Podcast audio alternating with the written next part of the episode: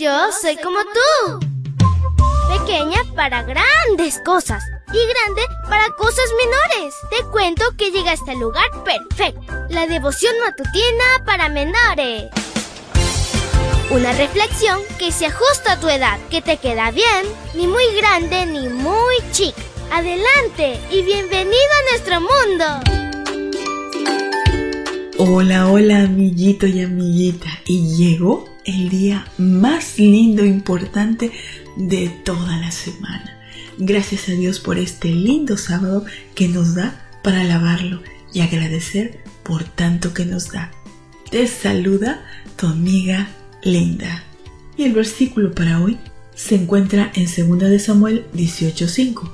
Búscalo en tu Biblia y lo lees junto conmigo. Dice así: El rey ordenó a Joab, a Abisaí y a Itaí que en atención a él trataran con consideración al joven Absalón.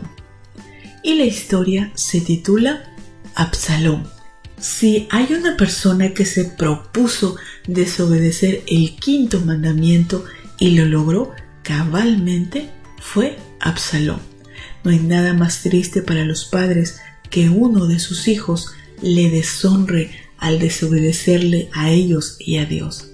Absalón fue cauteloso y demostró paciencia. Primero esperó dos años para vengar la deshonra contra su hermana, Tamar, Posteriormente esperó dos años más para sublevarse contra su padre.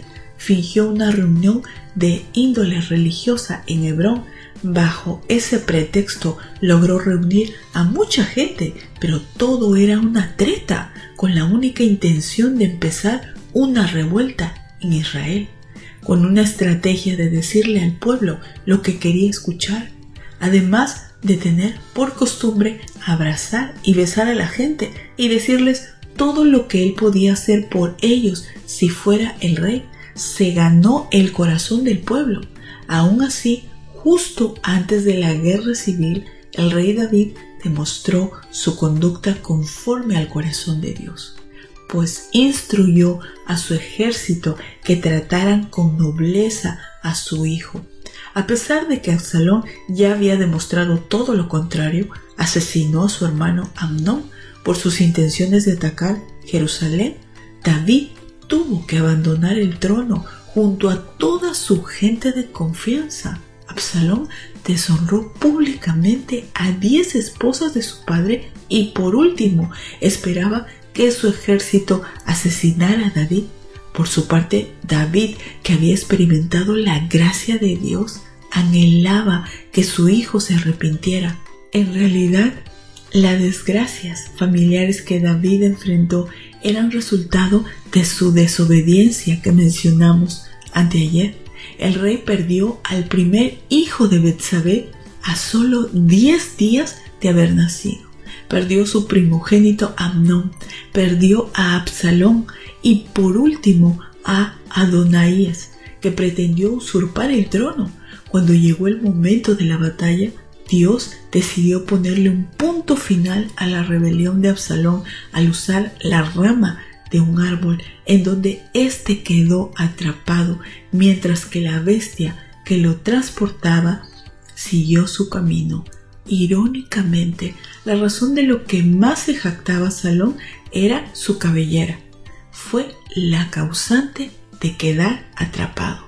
Cuando David se enteró de la muerte de su hijo, le dolió como si éste hubiera sido el más obediente. La actitud de David resalta la gracia y la misericordia de Dios para con nosotros. Por tu parte, honra a tus padres terrenales, así como a tu Padre Celestial. Querido Dios, queremos honrarte y glorificar tu nombre.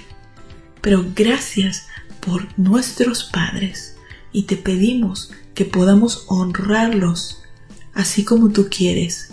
Ayúdanos a amarlos, a respetarlos y a considerarlos siempre. Bendice a todos los padres que en estos momentos escuchan este mensaje para que ellos puedan seguir adelante junto con sus hijitos.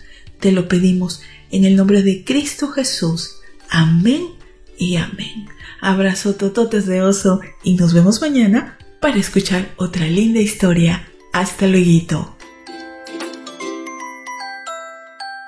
Hoy creciste un poco más. ¿Qué? Porque crecer en Cristo es mejor. La matutina de menores llegó por el tiempo y dedicación de Canaan Seventh Day Adventist Shores and Dear Ministry.